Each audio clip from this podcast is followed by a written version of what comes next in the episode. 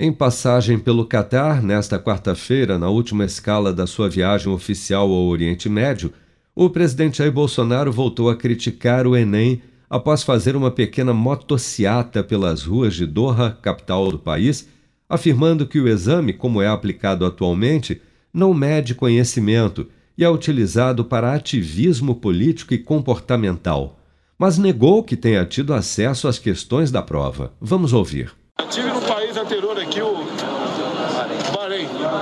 É um país que tem mais ou menos 35 quilômetros com 15 de, um, um, retângulo de 15 por 35. Olha o que eles são. Né? Olha o que nós não somos.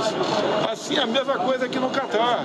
Você vê progresso, desenvolvimento. O que, que falta para nós brasileiros chegar a esse, a esse nível de desenvolvimento? Falta se aproximar de países como o Catar, como o Bahrein, como Emirados Árabes, como Israel, como Coreia do Sul. E se aproximar desses países e trocar informações aqui, conversar com eles há décadas, investe em educação. Você mesmo agora me levantou a bola para eu cortar.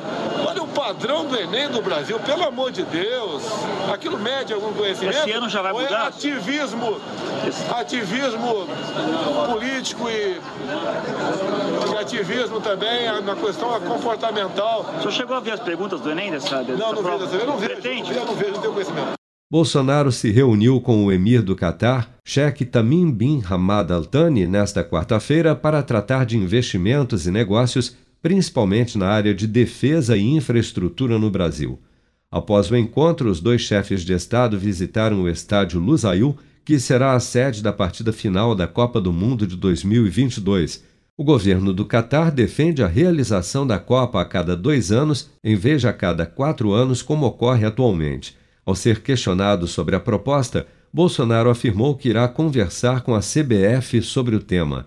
Ainda durante a entrevista, Bolsonaro também comentou sobre a viagem do ex-presidente Luiz Inácio Lula da Silva à Europa, afirmando que Lula tem que andar é pelo Brasil, criticou o presidente.